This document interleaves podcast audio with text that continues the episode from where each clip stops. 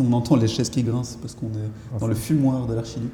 Un haut lieu de culture bruxelloise. Ou, euh, ou des choses très, très importantes ont sûrement dû se passer pour plein de gens. Et l'archiduc, c'est un. Oui, comme tu dis, un haut lieu euh, du- de la scène jazz bruxelloise. Ah, ouais, ouais, ouais, carrément. c'est- Et c'est pas, c'est pas par hasard si on est ici, c'est parce que toi tu es. ah, déjà, je te présente Vincent Tecal, c'est ça? C'est ça. Euh, Tu es saxophoniste. Je suis saxophoniste. euh, jazz. euh, jazz.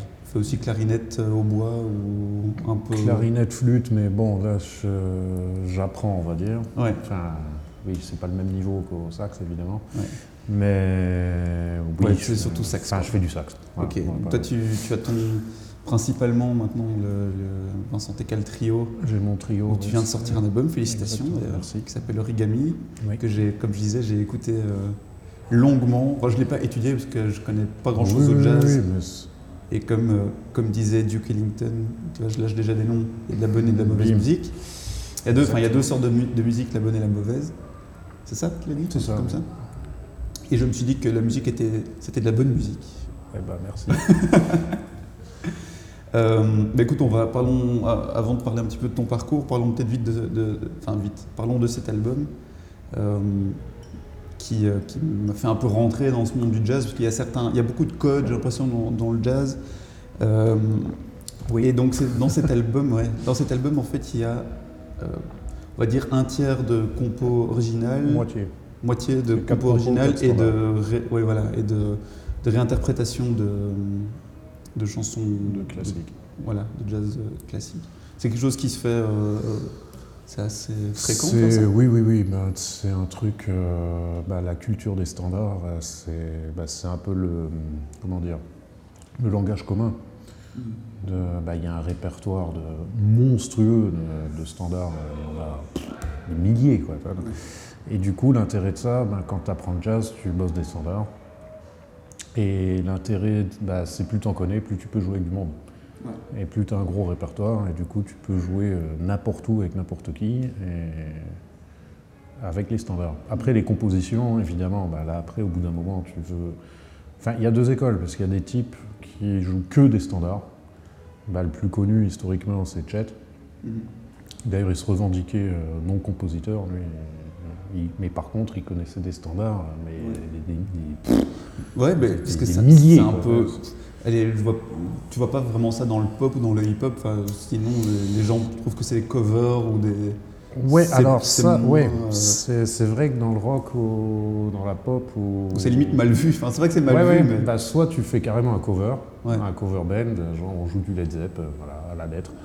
Mais le- c'est vrai que ça se fait pas trop. Ou alors tu reprends un titre d'un gars connu, mais tu le transformes complètement, enfin tu fais un truc à toi. Avec, Mhm. euh, Mais après les standards, en jazz, c'est finalement ce que tu fais tout le temps. Tu ne les joues pas à la lettre. Vu que bah, déjà on improvise derrière. Donc euh, bah, là, il, hey, il va se passer quelque chose. Et Bon, alors après, bon, ça, on pourrait en parler pendant des heures. Ouais, ouais. Comment jouer les standards? Parce qu'il y a des types qui vont jouer, euh, je sais pas, tu leur dis, on joue, euh, je sais pas, Summertime. Mhm. Ils vont te dire, ah oui, mais quelle version? Ouais, La ouais. version de 43 avec un tel, ou la version originale de Gershwin en orchestre, c'est ou de la la musique version de, de ou nerd en fait. Si tu, si tu, tu fais du jazz, tu dois être un peu pointu quoi. Alors, musique de nerd, là, tout de De suite, t'attaques, là. Bah, il y a un petit côté, oui, c'est vrai qu'il y a un petit côté, euh, le jazz, le jazz et le jazz. Ouais. Bon, tout le monde n'est pas comme ça, hein, mais c'est... Ouais. Oui, enfin... Mais j'avais bon, entendu, euh, j'avais pour, pour préparer un petit peu euh, l'épisode, j'avais écouté une interview que tu avais fait récemment pour euh, la, RT euh, la première ou la RTBF Ouais, avec Philippe Aron. Oui, voilà. Ouais. Qui j'imagine lui c'est aussi un peu une pointure. Ah, lui, il en connaît deux. Il, Qui- il connaît quelques disques, Ouais. on va dire. Et ça tombe un peu, tu sais, c'est un peu comme on, on critique parfois les, les radios de musique classique, genre la première, tu vois, où ils sont. Alors on était sur une version en, en la mineur de. Et tu vois, il y, a- il y a vraiment un, un truc très très précis. Bah, là dans le jazz, c'est un peu comme ça aussi, quoi. Je- Ah oui, tiens, euh, j'ai entendu que dans ton morceau, ce morceau-là, euh, à la batterie, on est plus sur quelque chose. Enfin, tu vois, y a- y vraiment, Alors, euh, le truc avec le classique, c'est que. Bon, là, il y a carrément. Le classique, c'est- il y a un répertoire écrit. Donc, du coup, c'est vrai que si tu prends, euh, je sais pas, le concerto Tartampion de, de Mozart, ou, Mm. tiens, le concerto pour clarinette de Mozart, voilà, prenons un truc bien. assez connu. Si tu as la version du filard de Berlin ou du filard de Londres ou du filard de Los Angeles ou de, ou de je sais pas qui, Mm. bah, ça sera pas pareil. Ouais. Parce qu'il y a l'interprétation du chef qui va changer. Même si le texte est le même, Tout. l'inter... ouais, le tempo, les, les intentions, les, les nuances, les... bah, l'interprétation. Parce qu'en fait, en classique, oui, là, ce qui est intéressant, c'est la version du chef, en fait. Parce que le chef, en fait, en gros, il a à disposition, il a l'orchestre. Et c'est lui, c'est son instrument, en fait. Il joue de l'orchestre. Mhm. Ouais, ouais, ouais. Donc du coup, c'est pour ça qu'une version à l'autre, même si c'est exactement le même morceau, euh, bah, va changer, tout simplement. Donc, et en, classe, en jazz, euh, bah là, ouais, il y a un peu la même chose, mais là aussi, il y a toute la partie improvisation et, les arrangements. Donc c'est vrai que si tu prends la version de un standard, n'importe lequel, je parle Like Someone in Love, voilà, Like Someone in Love, si tu prends la version, euh, je sais pas, de Stan Getz, voilà, ou la version de, bah, n'importe qui, elle sera radicalement différente. Ouais, donc toi sur, Ouais. sur Origami, il y en avait plusieurs, ou comme moi je ne connais pas du tout, euh, j'entendais que vous parliez de... euh, Il y en a une qui s'appelle Juju, c'est ça? Oui. Euh, Qui est assez connue. Il y avait... attends, il y en avait une autre, où c'est vraiment un truc très... Au début je pensais que c'était la musique de James Bond, comme ça, où ça faisait un peu... euh, oui, sorry, je dois, je dois vraiment hacher le jazz. Mais de Oui, oui, oui, non, mais alors t'es pas le euh, premier qui me dit ça, parce que c'est... Mais, mais en Euh, fait, genre- bah, je connais ça. C'était, en fait, ça c'est un thème de Monk qui s'appelle Mysterioso. Et en fait, bah, en fait c'est un, ouais, c'est une petite intro que j'ai écrit euh, comme ça. Mhm. Et c'est vrai qu'en fait ça sonne, euh, ça sonne James Bond. Mais c'était pas Mais- prévu. c'est pas le premier qui me le dit. Après la première boucle, euh, on est clairement plus sur du, du James Bond parce que, euh, en fait, là, dans, dans- c'est un trio. Parce que j'ai découvert plein, j'ai appris plein de trucs. J'espère que je vais en apprendre aussi aux gens qui écoutent. Euh, donc, c'est un trio euh, saxo, batterie, basse. Ouais. Euh, et ça s'appelle un stroll, c'est ça Ou c'est non, ça n'a rien à voir. Parce que j'ai vu qu'il y avait des groupes sans piano. Oui. Il y avait Rollins ou quelqu'un comme ça qui avait Alors, un peu créé a- ce principe du stroll euh, ou strolling. Alors oui, c'est Rollins en 57, il a sorti Way Out West, Ouais. qui est le, bah, oui, le format traditionnel, euh, surtout pour un sax. Ça va être le quartet, euh, piano, basse, batterie, sax. Boum. Et Rollins, dans les années 50, lui, il sort un album sans piano. Donc euh, trio, donc du coup, il n'y a plus les accords derrière. euh. donc tu as beaucoup plus de liberté, vu que tu as juste la ligne de basse. Du coup, tu peux développer un peu, ce- enfin pas ce que tu veux, parce que comme tu disais, il y a, y a des codes. Tu, on ne fait pas n'importe quoi. Mais il y a, du coup, tu n'as pas les accords, les enrichissements des accords, tu as juste la ligne de basse. Donc du coup, tu peux faire, euh, bah, tu es libre. Ouais. Et Toi, tu vois ça vraiment comme une liberté. Le fait de ne pas avoir le piano dans, dans le groupe, c'est un. Ah ouais, C'est complètement autre chose. Ah oui, oui, c'est clair. Bah, J'adore le quartet, hein, attention, il ne faut pas me faire dire ce que j'ai pas dit. T'as t'as un quartet aussi sur le côté, non? Euh, bah, on en parlera après du nombre de projets que t'as en même Ouais, temps. ça, c'est- de la Mais- vie de saxophoniste de jazz. Ben, le groupe principal sur lequel je travaille actuellement, c'est le trio, clairement. Ça, c'est... Et puis j'adore le trio. Ça fait des années que je joue en trio. Parce qu'à la base, euh, ben, quand j'étais en France, euh, j'avais un trio. Après, je suis venu à Bruxelles, j'ai monté un nouveau trio. On a fait un disque en 2014, un truc comme ça. Et puis là, donc c'est mon nouveau trio. Donc pour, ben, c'est le troisième trio. Voilà. Mais là, enfin là, j'arrive un peu à. ben là, je me sens bien dans le trio. quoi, parce que Ouais. en plus, dans- avec toi, il y a donc c'est Franck et Alex, c'est ça? Qui sont. Enfin, de ce que j'entendais, c'est un peu des pointures, surtout. euh, Oui, ben Alex, votre euh, ben, Alex, ouais, c'est ben, c'est un contrebassiste que j'ai rencontré en France, ben, qui est un super zikos. Voilà, Mais et Franck, ben, c'est Franck Agulon, c'est lui, bon, il a un- une carrière assez costaud. euh, ben, il joue avec Eric avec, euh, avec- Enfin, en Belgique, oui. Voilà, je dis Eric Lénini, comme ça, ça, ça pose les bases. Quoi. Mais après, il joue avec euh, pff, mais vraiment tout le monde. Quoi. Il- enfin, oui, la liste. Après, oui, en jazz, parce que souvent on dit oui, il a joué avec machin, machin, machin, machin, machin, machin, machin. Bon, mais on va Moi, pas faire du, hein. puis on va pas faire du name dropping. Euh, tapez Franck Agulon sur Ouais, Google, ouais, vous ouais, verrez, ouais. voilà. Ouais, et Enfin, J'avoue que moi, j'ai plus écouté beaucoup de rock et. euh, ouais, c'était principalement rock ce que j'écoutais. Et il y a, il y a un côté dans la batterie. euh, je sais bien que, je- que généralement, si tu dis que tu es un batteur avec une formation de jazz, on sait que tu as quand même une certaine pointure. Quoi, que, au niveau. euh, quand tu sais faire du jazz à la batterie, normalement, tu es, bon pour, euh, pour un peu tout faire. quoi. Bah alors ça, Ah, attention. ouais, alors justement, parce que ça c'est la... Pas la légende urbaine, mais c'est souvent, ça c'est un peu un cliché de dire quand tu sais jouer du jazz, tu sais tout jouer. Alors c'est sûr que, enfin, il y a une certaine, il y a un niveau technique qui est quand même très, enfin, assez élevé. On improvise, donc forcément on est à l'aise. euh, bah, voilà, si tu me dis euh, le morceau il est en la mineur, bon, bah, on peut jouer 10 minutes dessus. euh, pff, il y a les idées, ça ira. Mais au niveau du style, c'est pas forcément, euh, ça passe pas pareil. hein, ça, Donc non, ah, bah, après évidemment, il y a des batteurs qui savent un peu tout faire et tout, mais c'est, mais il faut faire attention parce que les jazzeux pur jus, bah, sont pas forcément bons dans le reste parce que là- aussi c'est une culture. Euh, bah, par exemple, je sais pas si on prend un, un groupe comme Ouais. bah, le batteur il est monstrueux. Et, et je sais pas si je connais très peu de batteurs de jazz qui seraient capables de faire ce qu'il fait. Ouais. Et puis c'est une histoire de style, de Ouais. couleur, de goût. parce Double que pédale, de c'est- tenir une, une, une cadence. Et puis le son. Ouais, Le son, en fait, c'est. Taper comme une brute. c'est- Non, jouer fort. Ouais, C'est- ouais, ça. Jouer fort. Enfin, après, non, c'est vraiment une histoire de style et de son et de- et d'aimer ça, en fait. Parce que c'est sûr que oui, si tu as une formation jazz, entre guillemets, forcément, oui, tu as un level assez élevé, enfin, normalement. Mais. Et donc, logiquement, tu es un peu à l'aise avec tout, mais c'est après, c'est une histoire de style et de goût.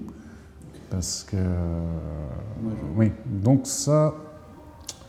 Voilà, Ouais, ouais, c'est un peu une, une légende, mais, euh, mais dans les formations, euh, dans les formations musicales. Bah, revenons un peu euh, avant, avant de parler un peu de ton parcours. Donc là maintenant tu as sorti cet album, l'album Origami. Oui. Euh, avec ta permission, j'aimerais bien juste passer un petit extrait Bien de, sûr. je sais pas laquelle. euh, euh, moi j'aime bien Saint-Josse. Je trouve qu'elle est assez. Parfait. Ok, bah, je vais passer un petit extrait.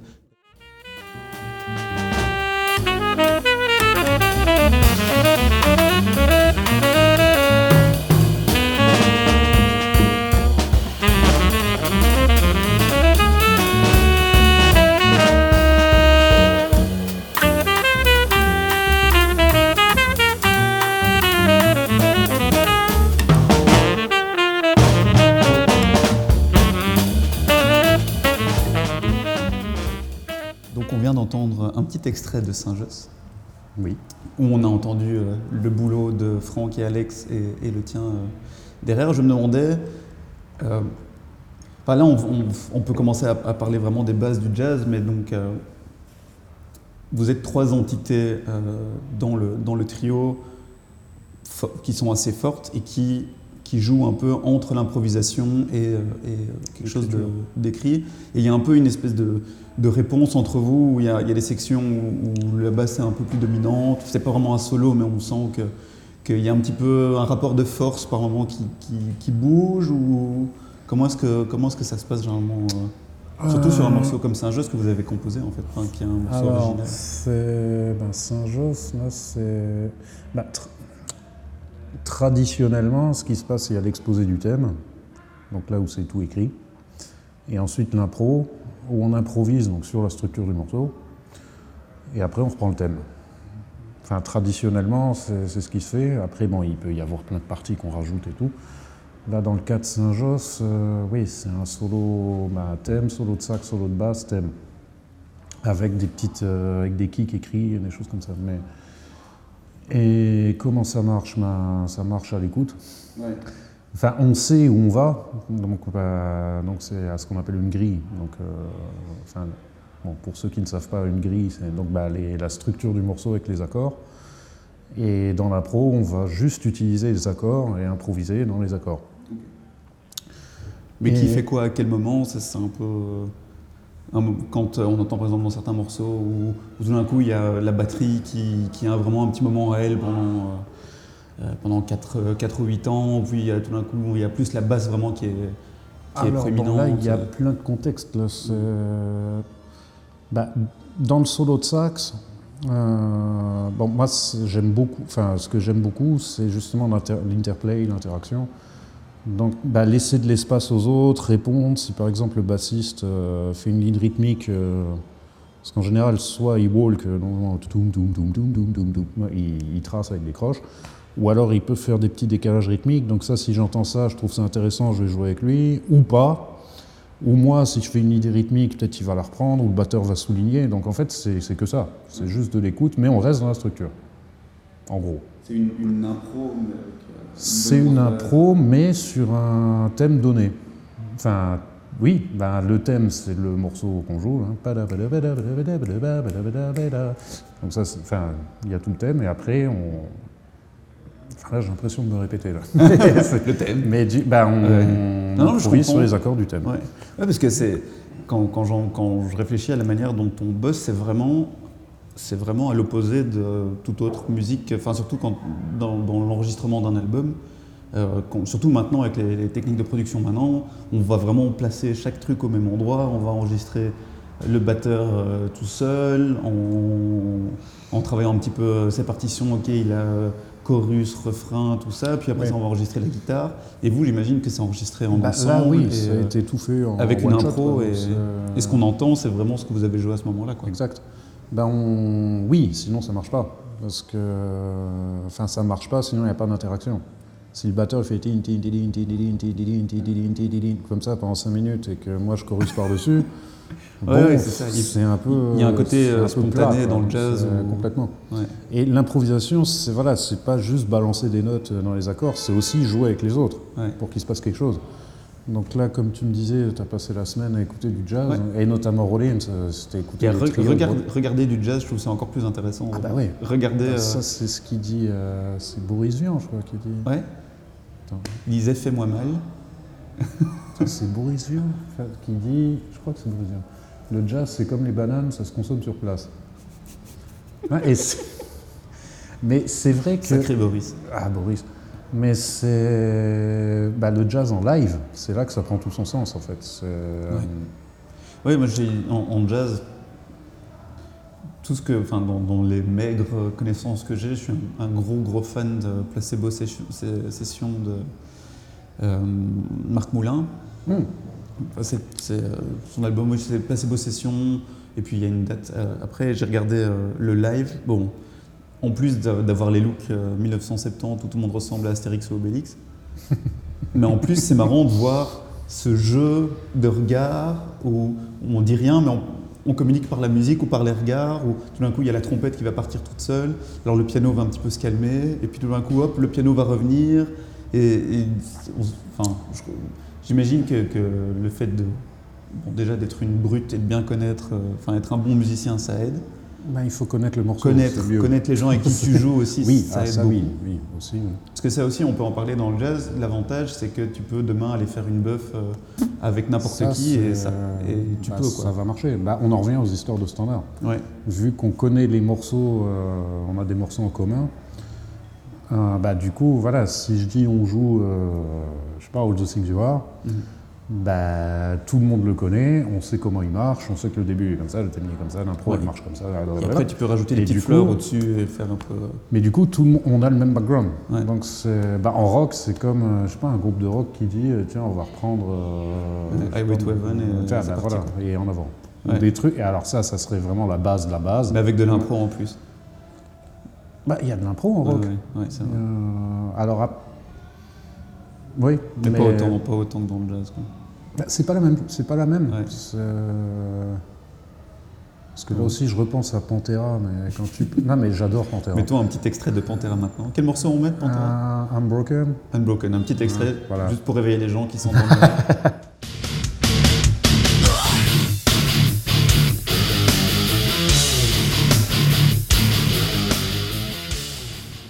Non, mais si tu prends le solo de Jim Darrell euh, là-dessus, c'est monstrueux. C'est enfin que des plans blues chromatiques. euh, Enfin, c'est waouh.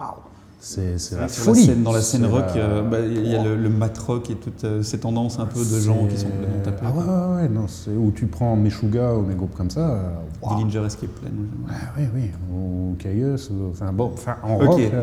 Ouais, là on va partir, on va partir Ouais, ouais, sur, on part le, sur- mais le non, métal. euh, le- autre chose. sur l'improvisation. Parce que l'improvisation, il y en a partout, Mm. en fait. Mais l'impro jazz, c'est spécifique. Ouais. Mais de même que bah, l'impro rock aussi. Enfin, Mhm. c'est- Steve Vai, euh, il envoie. Hein. Mhm. C'est- Ouais. Bah, revenons un peu Oui, vite. euh, non, non, mais euh, c'est- important ce que tu dis aussi parce que si on revient à toi, ton parcours, et arrête-moi si je dis des conneries, toi tu as commencé plus ou moins vers les 13 ans en classique? Avant, moi j'ai Ah, commencé. Enfin, moi j'ai commencé. En fait, j'ai vraiment, je me suis vraiment mis à bosser vers 13 ans. Mais j'ai commencé la musique euh, tout petit. J'avais 6 ans, un truc comme ça, ou peut-être moins. Enfin, un éveil musical, euh, enfin, à l'école de musique.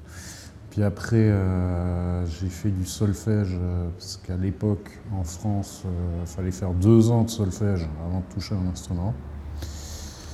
La flûte Non. Non, non, non, non, non, rien. Non, t'as non, solfège et basta. Ah oui, Non, solfège, c'est- genre vraiment apprendre les gammes. Les solfège, notes. solfège, quoi. Donc, euh, Ouais, bon, on va pas rentrer là-dedans. mais C'est la pire manière d'apprendre la musique. bah, c'est assez. Après, j'imagine que ça t'a aidé, ça, ça a dû t'aider, non? C'est. Bon, bon, là, c'était vraiment le début, début. Après, j'ai commencé le sax, j'avais 8 ans, un truc comme ça.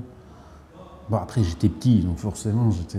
Bah, je trouvais ça super cool. hein. Euh, J'avais le sax, j'étais, ah, yeah, super. Mais j'ai vraiment commencé à bosser, c'était. euh, J'avais fait un stage. Un stage, euh, bah, une, une semaine de que du sax. Donc. euh, et là, j'ai, parce que moi, je me sentais seul. À l'école, bon, bah, ouais, Vincent, il fait du sax. Bon, ok, super. Et j'étais un peu tout seul, avec les autres de l'école de musique, mais bon, voilà. T'as pu faire un cabaret de fin d'année où t'es venu jouer un morceau. Oui, bah oui, non, mais ça, évidemment, les auditions, tout ça, ça, ça. Et j'ai eu ce, ce stage d'été où, du coup, je me retrouvais avec des mecs de mon âge, et des nanas aussi, parce que ne soyons pas misogynes. Et. euh, C'est très important. Bah oui, non, surtout dans ce milieu, mais c'est encore une autre histoire. Ouais. Mais du coup, je me suis retrouvé voilà, avec des mecs de 12, 13, 14, 15 ans et qui jouaient sérieusement. Quoi. Donc je me disais, waouh! Et les mecs étaient cool, donc on rigolait bien et tout. Et je, bah, je me sentais moins seul en fait. Et je me disais, ah ouais, il y a des types, euh, ils ont mon âge et jouent comme ça. Quoi. Donc, euh, ah ouais. Et là. Toi, ça t'a motivé quand t'as vu ça complètement, Ça, ça a débloqué un truc dans ta tête Et c'était bah, c'était un stage organisé avec le conservatoire de Metz. Enfin, la- je viens de, De la ville à côté. ouais. Enfin, Nancy, dans, dans... Thionville. Ok. Enfin bon, voilà. Que les gens, les Et, gens qui ont leur euh, Louis Fine auront remarqué que Comment tu- les gens qui ont Louis Fine auront peut-être entendu ton accent euh, léger de, ah, de la Lorraine du Nord. Oui, bon, ça revient vite. Mais et du coup, bah là, c'est vraiment j'ai eu le coup de foudre j'étais là, waouh. Enfin, mais c'est trop bien. Et puis de voir d'autres mecs qui jouaient euh, et à un niveau clairement plus élevé que moi. Enfin, waouh. Donc là, j'ai commencé à bosser. J'ai vraiment chopé le virus euh, d'un coup, quoi. Ça m'a. Et j'ai bossé, j'ai bossé, j'ai bossé. Après, j'ai voulu rentrer au conservatoire. Donc, mon prof qui était un peu Ah, tu veux rentrer au conservatoire? Ok. Ben, donc là, il m'a fait cravacher, mais euh, ben, il m'a fait rattraper mon retard, en fait. Parce que, mine de rien, pendant pas mal d'années, c'était plus euh, Ouais, ouais, je suis du sax. Voilà, voilà. Non, Ouais, mais- là que tu t'es dit que. Là, bah, du coup, vers ouais, 12-13 ans, j'ai commencé à, bosser plus- beaucoup plus sérieusement. Après, bah, je suis rentré au conservatoire, en classique, euh, j'avais quoi, 14 ans, Mhm. 14, 15 ans. Ouais, c'est ça, t'as commencé dans le classique. euh, Ah, classique. euh, c'est- Et ça, c'était ton but, c'était apprendre le classique. Où tu te disais, Alors, si je sais faire du classique, je sais tout faire. Exactement. Ça, c'était encore une des grandes légendes de la musique. Bah, là aussi, en fait, c'est la même chose. Enfin, c'est pas la même chose, mais le côté, les mecs qui font du jazz, ils savent tout faire. Non, le classique, c'est le classique, Bah, le jazz, c'est le jazz. et Alors là, c'est deux mondes radicalement différents, mais en même temps, ça se rapproche. Parce que là encore, tu do majeur, en classique ou en jazz, c'est do majeur. hein. Ce qui va changer, c'est le phrasé, le son, la pensée musicale et tout, mais le- les notes, c'est les mêmes. Et moi, dans ma tête, euh, adolescent que j'étais, moi, je me disais, bah, en gros, euh, si je déchire en classique, bah, le jazz, ça va être les doigts dans le nez. Quoi. Donc j'ai passé mon prix en classique, voilà. Et, mais moi, l'objectif, c'était de faire du jazz. Mais je me disais, genre, tu bourres dans le classique, comme ça, au moins, ça, c'est fait. Ah, ton objectif là, c'était le jazz à ce moment-là. Ah ouais, oui, alors le jazz, c'est venu aussi avec ces histoires de stage, là, parce Ouais. que je l'avais refait l'année d'après, et ainsi de suite. voilà. Et là, il y avait, euh, bah, il y avait des salles avec des chaînes et il y avait certains profs qui avaient ramené des disques comme ça. Pour... Et il y avait notamment, en parlant de Rollins, le Tenor Madness de Rollins qui traînait euh, dans une salle. Et moi, j'écoutais ça avec mon pote. Et en gros, on devenait fou. Quoi. Enfin, on était, mais c'est monstrueux. Enfin, c'était waouh, waouh, waouh, waouh. Et, et ouais, du coup, moi, c'est ça que je voulais faire. Je voulais faire du jazz. Bah, c'est là que le jazz est arrivé aussi, c'est la même période. quoi. Parce qu'avant, j'écoutais du métal, beaucoup, beaucoup. J'aimais, bah, j'aimais beaucoup ça. Et, et du coup, oui, l'objectif, c'était de faire du jazz, mais bah oui, je me disais qu'avec le classique, ça allait être easy. C'est l'être easy. Et non Et non Re- rebelote. Non. La Alors, après, on va pas, je ne veux pas cracher dans la soupe non plus. C'est sûr qu'avec un gros background classique, ça allait plus vite. Parce qu'au niveau méthode de travail, enfin, ça me faisait pas peur de bosser trois heures le même truc euh, tous les jours pendant deux mois, parce que c'est comme ça, pour que ça intègre. enfin. mais c'est vrai que mes premiers cours de jazz, euh, j'ai un peu pleuré. Ouais. Enfin, j'ai pas pleuré, mais j'étais. C'était quoi les, euh, les grosses différences, euh, les, les gros challenges que tu as eu quand tu as commencé euh Eh ben, le rythme, bizarrement.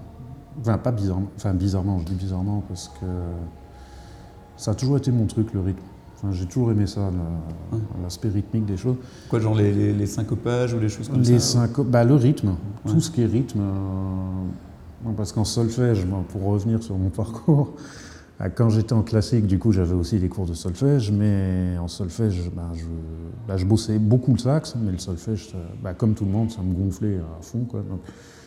Mais en rythme, donc j'avais, j'arrivais toujours à avoir pile ce qu'il faut pour que ça passe, mais en rythme, alors là, euh, easy, quoi. C'était- c'est mon truc.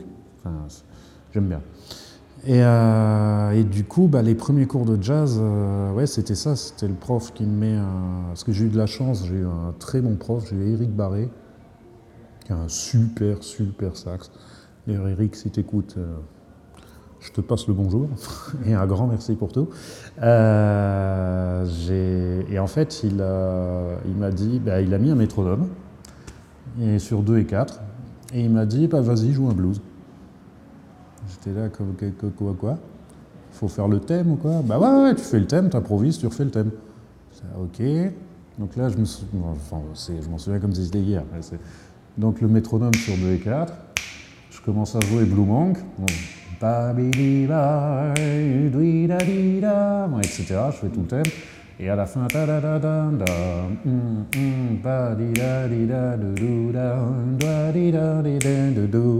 impro 3 4 pa da. Ah, je suis perdu. Impro Et 3, voilà. 4. Non mais, mais je me suis perdu en deux secondes quoi, parce que du coup c'est, bah là il n'y a pas de partition, y a, bah, le premier accord c'est do 7, vas-y joue quelque chose. Je disais, bah, je, je sais pas, je, quoi, je joue do ré mi. euh. Et là, du coup, il m'a dit Bon, ok, alors. Et il m'a donné du boulot, euh, vraiment les bases de bases de bases. Bon, Ouais, parce et que vu- la- la- l'impro, c'est un des exercices les plus compliqués parce que tu dois maîtriser à fond ton sujet avant de pouvoir improviser dessus. Quoi. Il faut, tu bah, peux pas l'impro improviser sans jazz, connaître. ouais. l'impro jazz, parce qu'après l'impro, euh, l'impro impro. Non mais c'est vrai, l'impro euh, libre, comme on appelle ça, bah tu fais vraiment ce que tu veux. Ouais. Alors après, reste à être intéressant, à avoir des choses à dire. Ouais. Mais là, en fait, bah, en jazz, bah, tu as, le tempo qui, qui continue et, les, et les, les accords qui vont avec. Donc ça fait un ca, do, fa, do. Bon, et les accords, ils défilent. hein. Et ils t'attendent pas. hein. Donc euh, bah, si tu te paumes, bah, t'es paumé, t'es comme un con. Mais comment tu, comment tu, parce que bon, j'imagine que dans la, la capacité de faire des impros, il y a, y a, des, y a des, des gens qui sont, qui sont plus doués que d'autres. Que, que, Oui. Qu'est-ce qu'est-ce qui fait que tu penses que quelqu'un peut être plus doué en impro que quelqu'un d'autre C'est juste quelqu'un qui travaille plus ou tu peux avoir un sens de l'impro euh, Alors. Parce que, allez, je pense par exemple à, à- à John Coltrane. euh, ça, on peut il en- improvise on bien. peut en- on pourrait- Mais Parlons-en maintenant parce qu'il y a son, son morceau euh, Giant Steps Oui. qui est très connu visiblement dans le milieu du jazz parce que c'est un peu le, le boss final. quoi. C'est vraiment euh, si tu arrives à, à improviser ou à refaire ça. boss final. Bah, il paraît que même dans l'enregistrement, t'entends le batteur qui, à un moment, il Non, abandonne. Ah, le pianiste qui, euh, non, qui arrivait pas à tenir le Ah, tempo. bah, l'histoire, alors l'histoire de Giant Steps, euh, Ben, je vais en passer un petit extrait maintenant, mais léger, parce que je crois que ça a des gros droits d'auteur. Comme ça, les gens comprennent un peu la difficulté du truc. Je sais pas, c'est le moment où le piano abandonne ou quoi. On va essayer de trouver ce pauvre pianiste. Non, on va juste pour comme ça, les gens ont une idée du tempo et de- de- du, du bois qu'il envoie euh, au sax.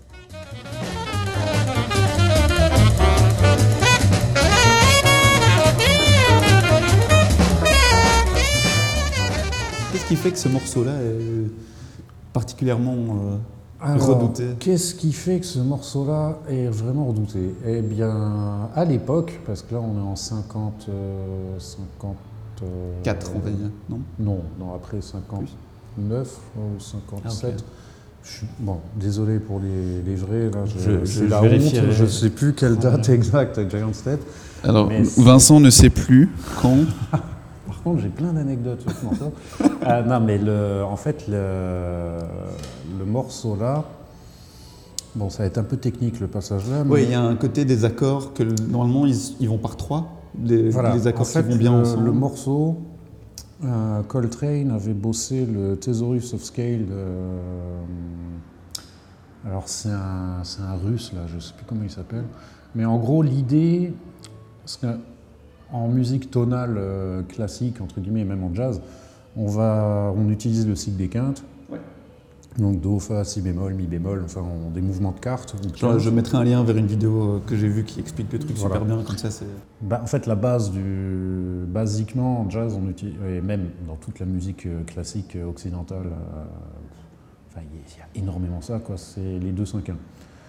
Enfin, les degrés euh, du deuxième degré au cinquième degré au premier degré. Ta, di, da. Ça, on entend tout le temps. Et en rock, pareil, en pop, en, en tout ce que tu veux, il y a tout le temps ça. Et alors, Giant Steps, l'idée, c'était de découper l'octave en tierces majeures. Voilà. Et On a perdu, on a perdu euh, 50 auditeurs. ce qui fait que non, restez, ça va être intéressant. Mais ce qui fait qu'en gros, l'idée, c'est que si tu pars de Do, bah, tu vas viser la tierce majeure euh, au-dessus, en dessous. Enfin, là, du coup, c'est en dessous. De Do, tu vas vers La bémol majeur pour aller vers Mi majeur pour retourner à Do. Ça sonne comment ça pour moi Bah, on a écouté l'extrait. Ah oui, euh, ok, voilà. Je vais Euh, pas te du redemander de chanter l'extrait. Ah, bah c'est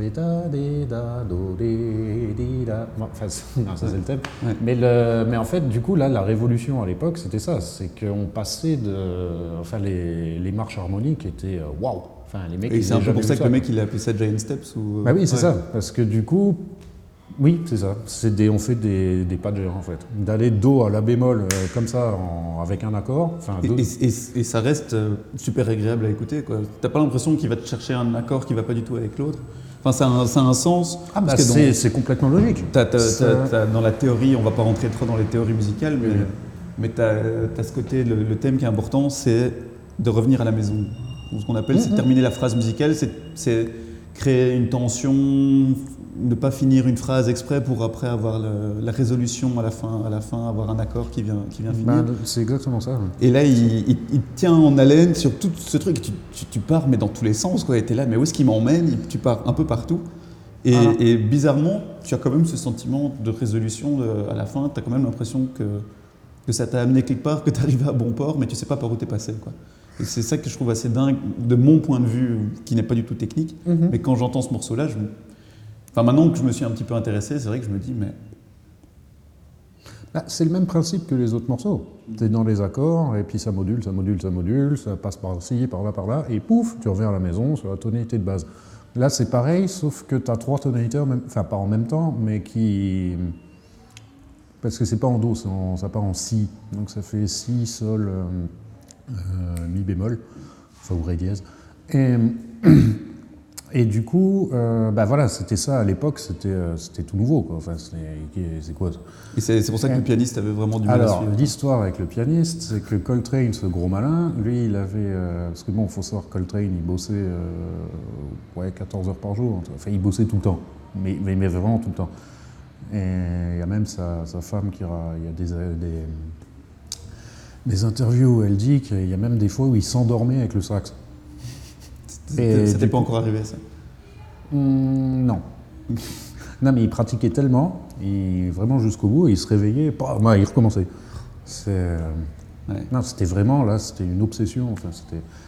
Mais c'est monstrueux. C'est Là, on se rend compte que les, les génies, c'est pas forcément. Ah, c'est pas sorti inné, d'un quoi. chapeau. C'est des hein, gens non, qui- Non. Alors, après, on peut revenir à l'histoire des, des gens plus doués que d'autres, mais Ouais. bon, ça, Ouais. Mais le... Donc le petit malin. Mais alors lui, lui, il avait développé son machin, à se dire ouais, en fait, il y a moyen de pousser l'harmonie comme ça, machin. Donc il avait vraiment bossé son truc à fond. Donc euh, il avait préparé son Giant Steps, euh, je pense pendant six mois, un truc comme ça, à bosser que ça, que ça, que ça, que ça, que ça, que ça. Il arrive donc chez Tommy Flanagan, le pianiste euh, de la session, et il lui montre le truc. Il dit ouais, tu vois, j'ai écrit ça et tout. Alors lui, il se met au piano, il joue les accords. Ah ouais, ok, putain, ouais, c'est- ouais, nouveau, je connais pas et tout, machin. Il joue. Puis il dit ouais, ok, bah écoute, on se voit demain au studio, super et tout. Mais lui, il pensait que c'était une balade. Ah ouais. ok. Et balade, c'est un tempo. Bah, la de balade, c'est tempo lent. Ouais. Donc. euh, 100 BPM, un truc comme ça. Ouais, ou peu même en 80, dessous, ouais. ou même moins, 60. ou- Enfin, c'est vraiment. C'est- ouais, Lui, il s'attendait à ce que ça fasse. euh, Et puis. Coltrane est arrivé. à- Et lui, il avait 1, 2, 1, 2, 3, 4, pédadédoda. Donc lui, waouh, waouh, waouh, waouh. Donc en fait, en gros, bah, à chaque claquement de doigts, il y a un accord. hein. Donc, Ouais, là, t'es à la limite euh, humaine possible pour un pianiste euh, de, de réussir bah, à c'est faire ça. surtout que le défilement harmonique, il était, personne n'a jamais fait ça avant.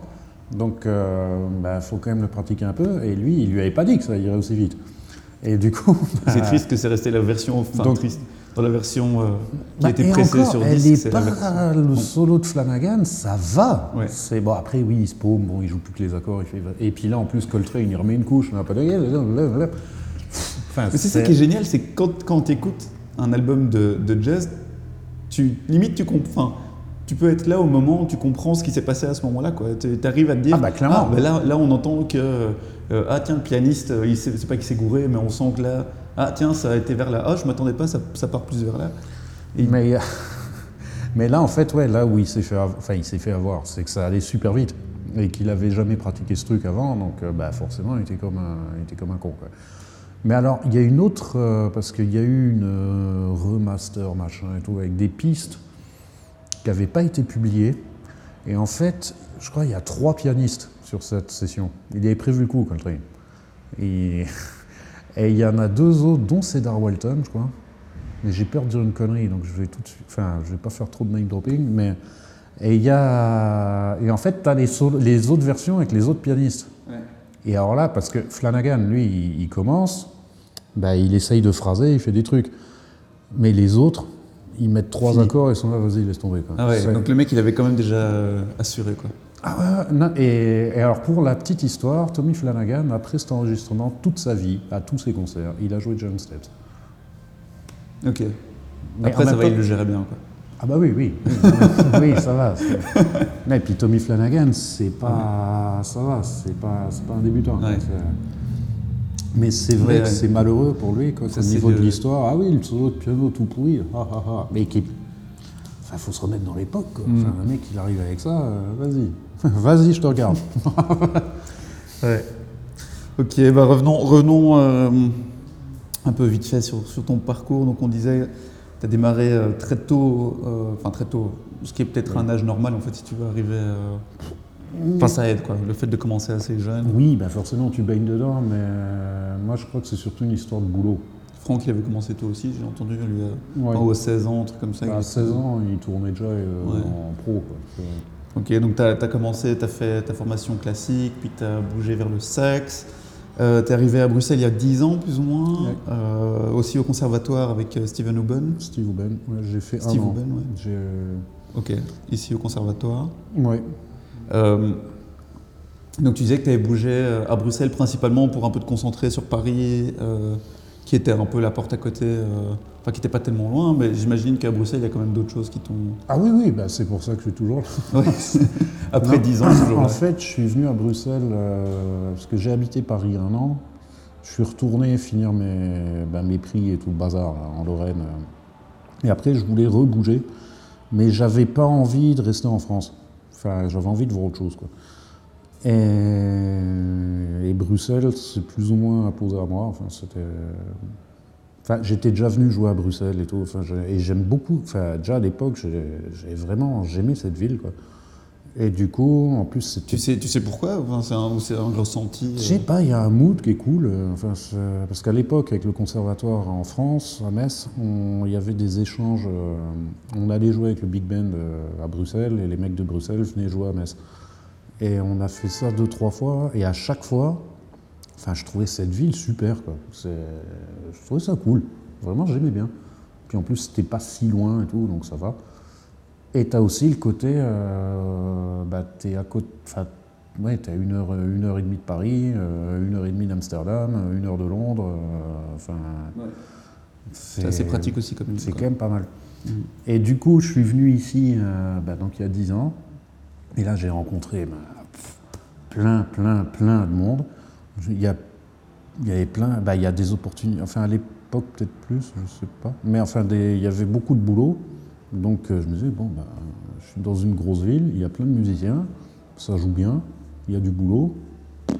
Ouais, parce que toi, on, on peut encore en parler après, tu es musicien full-time, donc c'est Oui. vraiment ton métier full-time Mhm. euh, qui, qui malheureusement euh, écarquille encore les yeux de certains de se dire ah, on, peut, on peut vivre en étant saxophoniste de jazz à, Bru- à Bruxelles. quoi. Oui. Bah, c'est pas rose tous les jours, hein, mais c'est. Bah oui, oui. C'est les, les, les- les cachets, le, le jouet, l'album. Bah. Parce que, en plus, j'ai oublié de le dire, mais votre album Origami est dans le A-list Apple Music euh, Oui. enfin, sur iTunes, Ouais, ce ouais. qui est quand même. euh, Ouais, ouais, ouais, non, bah là, là, ça- ouais, c'est bien. ouais. Enfin, là, origami, non, ça se passe bien. C'est chouette. Mais du coup, oui, on peut être musicien. hein, Enfin, quand je suis arrivé ici, j'étais déjà, ça faisait déjà quelques années que j'étais intermittent du spectacle en France. Et puis je suis arrivé ici, ben, j'ai continué, et puis, puis en avant, quoi. Voilà. Mais c'est, oui, il y a moyen, mais c'est beaucoup, beaucoup, beaucoup de boulot. Il faut s'accrocher, il faut un peu enchaîner les dates. faut, euh, faut avoir les crocs. hein. C'est, quoi le plus dur, tu, tu trouves euh, Le plus dur dans le métier en Ouais. général Bah, Tout est dur en fait. Ouais. Bah, bah, continuer à bosser tous les jours, hein, 3-4 heures, plus faire du, bah, une journée type, ouais, c'est ça. C'est bosser l'instrument ouais, 3 heures, 4 heures, enfin le maximum. Mais aussi faire du booking, parce que ça, c'est Tu es ton propre agent. beaucoup, beaucoup de boulot. Et après, euh, bah, être partout, enfin, faut que tout le monde, enfin, faut que tout le monde te connaisse, faut que tu connaisses tout le monde. Enfin, c'est beaucoup de relationnel, beaucoup de, enfin, c'est. Oui, visiblement, le, label sur lequel temps, vous- en fait. le label sur lequel vous avez sorti euh, Origami, Hypnote, qui est un nouveau label, c'est ça? Et vous êtes pratiquement les premiers. euh, Non, on est, enfin, oui, on n'est pas les, oui, il y en a peu, mais encore ça. Bah, c'est un copain contrebassiste que j'ai rencontré au conservatoire ici, qui s'appelle Giuseppe Milacci, bah, qui a monté son label il y a peut-être deux ans, un truc comme ça, ou deux ans et demi, je sais plus exactement. Pareil, Giuseppe, si tu m'écoutes, euh, désolé si je me trompe dans les dates, mais il a monté son label. Et ben, on s'était vu, on avait joué, et puis je lui avais parlé que j'avais un projet de faire un trio, nanana. Puis ça l'intéressait, il trouvait ça chouette et tout, donc il m'a dit, bah écoute, vas-y, on le fait. Donc euh, du coup, ça s'est fait comme ça. Mais son label, c'est vrai qu'à la base, ben, bah oui, c'était un tout petit label, mais ça commence à. Bah, il grandit, ouais. il grandit. Ouais, parce que votre album, là, il a quand même été. Enfin, j'ai vu les critiques, il a quand même été assez bien reçu. Ah bah là, ouais, ouais, ouais, ça c'est. euh, Il est un peu repris partout et les, les- les critiques sont, sont quand même vachement bonnes. Mm. Enfin, je ne sais pas si c'est si c'est un milieu assez euh, difficile ou, ou euh, que les est-ce que les, enfin, que les critiques ont beaucoup de pouvoir sur euh, ce qui sort, ce qui sort pas, ce qui marche, ce qui marche pas. Ben, là encore, c'est comme tout, ça Ouais. dépend. Il y a forcément des, des gens qui marchent au relationnel et qui vont critiquer euh, les gens qui connaissent euh, en positif et ceux qui connaissent pas, ils en parlent pas parce qu'ils s'en foutent. Bon, après, je veux pas jeter la pierre non plus parce que je me mets à la place du journaliste qui reçoit 50 disques par jour et ce qui peut arriver assez vite. hein. C'est les jazz magazines et compagnie, euh, bon, Ils reçoivent. ils reçoivent quand même beaucoup. Donc oui, il faut faire des Ouais, choix. si, pas, si euh, tu connais pas quelqu'un ou si t'es pas introduit d'une certaine manière, c'est un peu difficile. Ou alors tu dois tomber vraiment sur le coup du hasard, le coup de cœur. euh. Alors après, il y a ça aussi. Il y a des fois euh, bah, des mecs inconnus, mais on ne sait pas qui c'est, mais le, il sort un disque, une bombe, Et il y a un journaliste qui dit, bah, bah voilà, qui critique, qui met 12 étoiles et qui dit c'est génial, il faut écouter ce type et tout. C'est. Euh, Mais le fait que vous soyez par exemple sur iTunes, tu sais d'où ça, comment, comment ça s'est fait comment... Alors, j'ai, en fait, il y a une critique dans Downbeat, qui est le plus gros magazine américain euh, de jazz. Donc ça, j'avoue que c'était une assez Ouais. bonne surprise. Ouais. Une bonne critique. euh, ouais, on a eu 4 étoiles sur 5, enfin, donc c'est super critique. Enfin, le mec a... Enfin, j'invite d'ailleurs les gens à consulter mon site internet où il y a la critique dessus, si ça les intéresse. Et c'est vrai que ça, exact. Et ça, bah, au niveau du marché américain, ça a débloqué pas mal de choses. Oui, vous, avez, vous vendez beaucoup. euh, Aux États-Unis, bon, ça, bah, ça marche. Enfin, les gens, euh, c'est passé sur des radios euh, dans plein d'États. Et du coup, Apple Music, je pense aussi qu'ils ont, bah, ils ont lu Downbeat, ils se sont dit tiens, c'est vrai. Et enfin, du coup, ça s'est fait boule de neige. Ouais. C'est Maintenant, j'imagine que l'album vous vendez plus en, en streaming ou en digital qu'en. bah, on En les copie, vend au euh, concert. Ah ouais. Quand, parce que alors oui, Ça, c'est la meilleure manière, pour avoir une, la meilleure marge, j'imagine que ça Bah, reste. C'est vrai que le marché du disque, en général, de toute façon, il, bon, il, a, il, il s'est métamorphosé ces dix dernières années, quoi, enfin même 15, entre euh, bah, le streaming, le téléchargement. le- C'est vrai que les disques physiques, en tout cas, j'ai- c'est vrai qu'il y a des copains qui me disent T'as sorti un CD en 2018. Je suis là, bah ouais. Et pourquoi? Ça, bah, Limite, le que- vinyle, le vinyle passe mieux maintenant. alors, ça, c'est une autre discussion que j'ai eue avec un pote, mais c'est. Oui, parce que le vinyle, bah, il y a un côté cool avec le vinyle. Bah, il y a l'objet, quoi.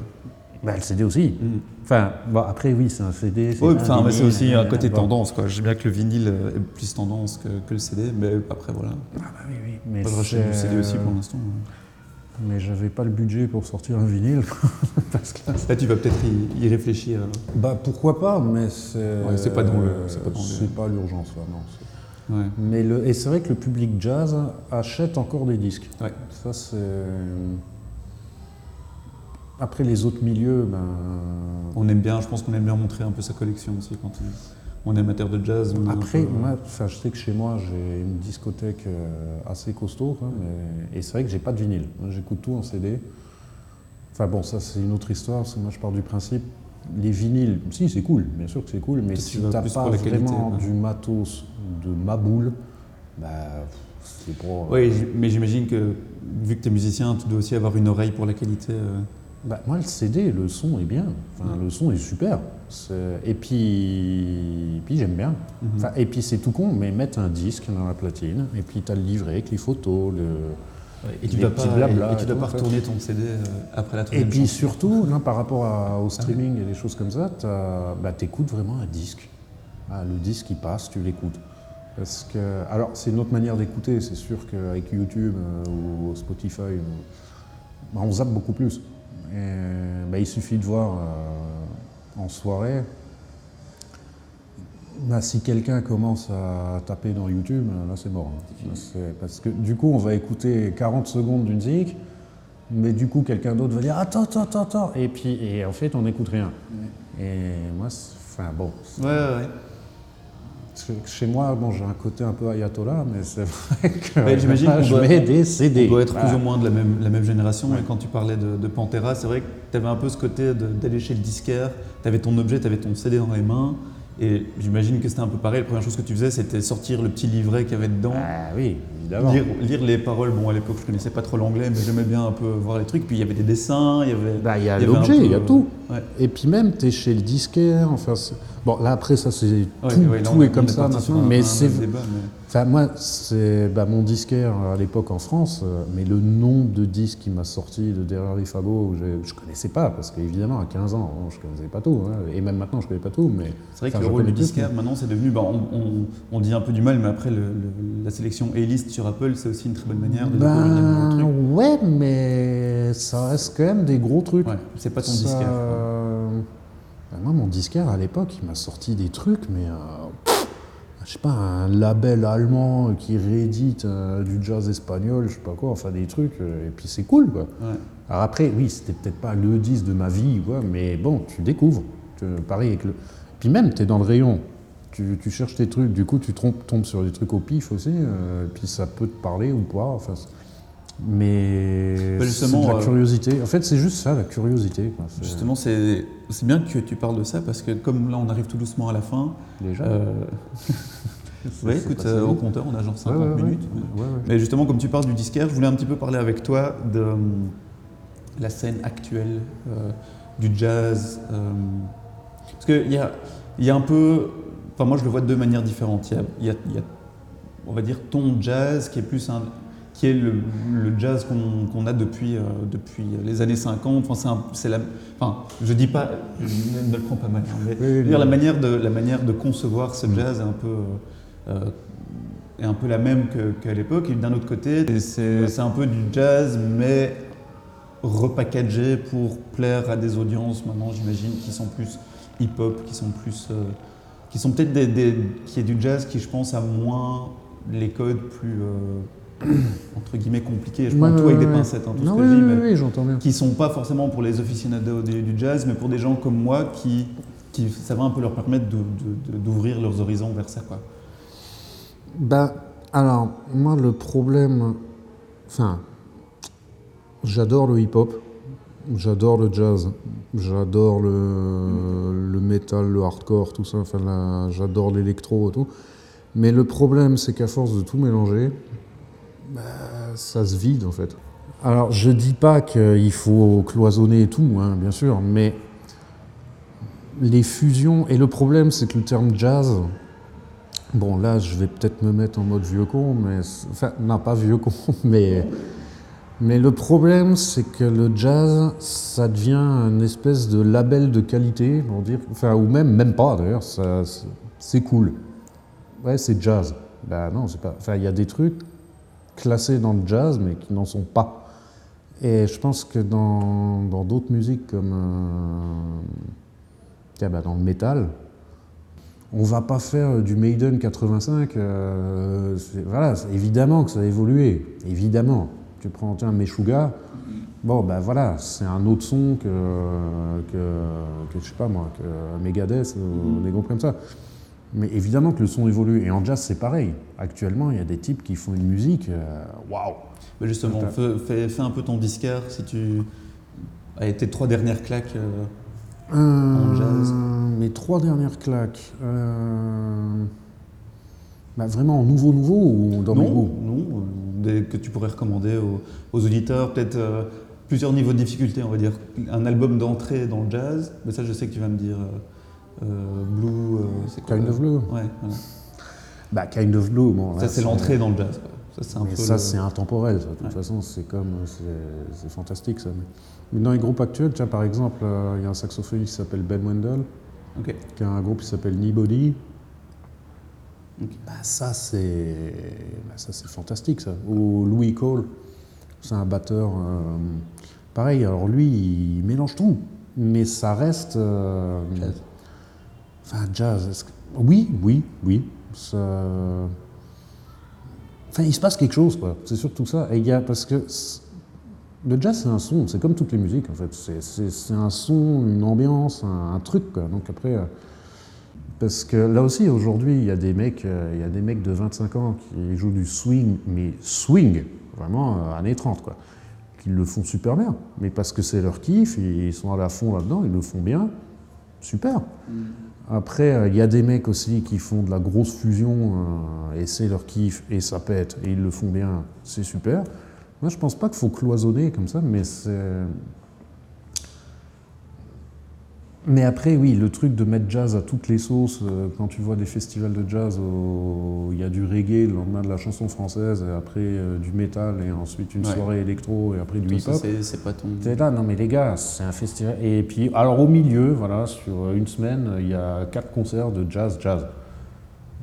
C'est pas réac ce que je dis, hein, c'est juste euh, Non, non, bah, être clair dans, dans ce qu'on fait. quoi. Mhm. C'est plus un festival de jazz, c'est un festival de musique Je éclectique. demanderai aux, aux gens qui écoutent, euh, je lancerai un petit, euh, un petit poll pour voir qu'est-ce qu'ils en pensent. Est-ce que, est-ce que tu es un vieux réac ou pas? Bah, non mais c'est juste. voilà, ton, point de Tiens, bah, imagine au Hellfest, on mettrait, je sais pas moi, tiens, Ronnie Size.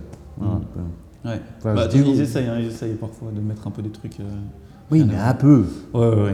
Et, en même temps, la scène métal est tellement riche y a... Et puis le public métal. euh, Ils sont un peu fermés. Bon, bon. Bon, J'ai ça- avoir- après, ça des gens qui vont jeter des cocktails molotov. Ouais, et puis ça dépend. Dans tous Ouais. les milieux, c'est pareil. hein, Ok. Bon, écoute, comment on, Ouais. on, va, on va terminer J'avais encore la, dernière, enfin, Oui. la dernière question, on va dire l'avant-dernière. Euh, C'était un peu comment toi tu te vois euh, évoluer maintenant, euh, euh, court terme, long terme Euh, Est-ce que tu as des projets un peu que tu vises maintenant euh, J'ai entendu que tu étais un gros fan d'animation japonaise et de, Ah de Miyazaki. et, non, pas Miyazaki, mais genre Akira et tout ça. Est-ce que Ouais, ouais, j'aime bien. j'aime- Ah, je suis pas un gros fan, non, mais je... Genre faire une BO d'un film, c'est quelque chose qui, est, qui t'a déjà titillé?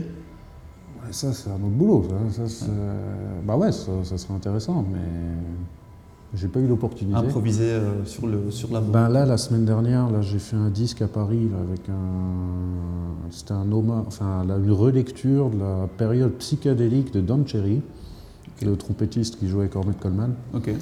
C'était le projet d'un copain là, qui s'appelle euh, Gary Greatness. Euh, bah là, c'est le dernier truc qu'on a fait.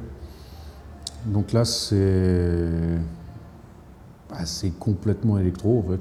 Mais là aussi, ça reste jazz. Enfin, ça reste jazz. Ça reste dans l'esprit de la musique. Mais t'avais le, le film là, Whiplash, que j'imagine Ouais. que, que t'as vu. Bah, tout le long, c'est du jazz et, ça marche super bien. quoi. T'as vraiment un truc. euh, Bon, Bon, après, ouais. Après, bon, moi, ce- le- ce qui me gêne dans ce film, c'est que c'est un tout petit peu cliché, on va dire. Donc, c'est. Bon, après, c'est un film grand public, évidemment, qu'on va pas faire. euh, Parce... Non. Enfin, la scène Tu du début un- avec un le mec qui fait un swing à 550 à la croche, euh, à la, à la ronde, là. Enfin, on pourra, c'est peut-être Bon, un nouveau concept. Hein. Regarder, regarder Whiplash avec toi et tu fais tes commentaires en live. Non, mais. Ouais, mais ça reste Hollywood aussi. hein. Oui, oui, oui, non, bien sûr. Mais. Toi, quand t'as vu ce film, c'est que t'as as eu des poils qui se sont hérissés à un moment où tu t'es fait ouf. À vrai dire, j'ai arrêté au bout de 10 minutes. non, mais parce que ça m'a Enfin, bon, ça m'a pas plus intéressé que ça. Non. Après, voilà, non, j'ai pas vraiment d'avis sur ce film. Quoi. Tu Après, quelque part, c'est euh, bien que. Non, mais quand je vois des gens qui m'en parlent en me disant Ah, quand même, j'ai vu dans Whisper, ah ouais, ouais, c'est. oh, le jazz quand même, ah, oh là là, c'est dur. Et puis. Aussi, t'as saigné en tapant. euh, Bah non, c'est complètement débile. ça. Non, mais ça, c'est débile. ouais. Personne fait ça. Ouais. C'est. Toi aussi, ton prof, il te criait dessus comme ça et il te jetait des chaises. Non, non, et personne fait ça. C'est complètement con. Mais après, c'est un film, c'est Hollywood. Il Ouais, faut, faut faire rêver. hein. Parce qu'après, si tu prends les films d'arts martiaux, euh, enfin, je sais pas si tu prends Ouais, les Rocky. euh, ou tu, bon, tu regardes pense- les, les séries euh, hospitalières où ils te lâchent des trucs. euh, Mais en même temps, t'imagines faire un film où tu vois un mec dans une salle où il bosse pendant 5 heures des phrases. Ça marcherait peut-être. Ça fait rêver personne. hein. Donc, Pourtant, ce serait la réalité. ah bah oui, mais bon, mais c'est comme tout. Ouais. C'est bah, c'est- Hollywood. hein, ça, donc tout. en projet, euh, te retrouver sur euh, la BO d'un film ou euh, d'un jeu vidéo. Ah, mais ça, ce serait cool, ça. Ouais. Non, mais moi, après, parce que là, on parle de ce que je fais moi en- dans- au niveau du sax et du jazz, mais après, je fais un peu tout. Enfin, je me suis déjà retrouvé dans des situations très, très, très diverses. Ouais, on n'a pas parlé de tous tes projets. euh. Là, comme ça, à la louche, tu as combien de projets pour l'instant? Euh,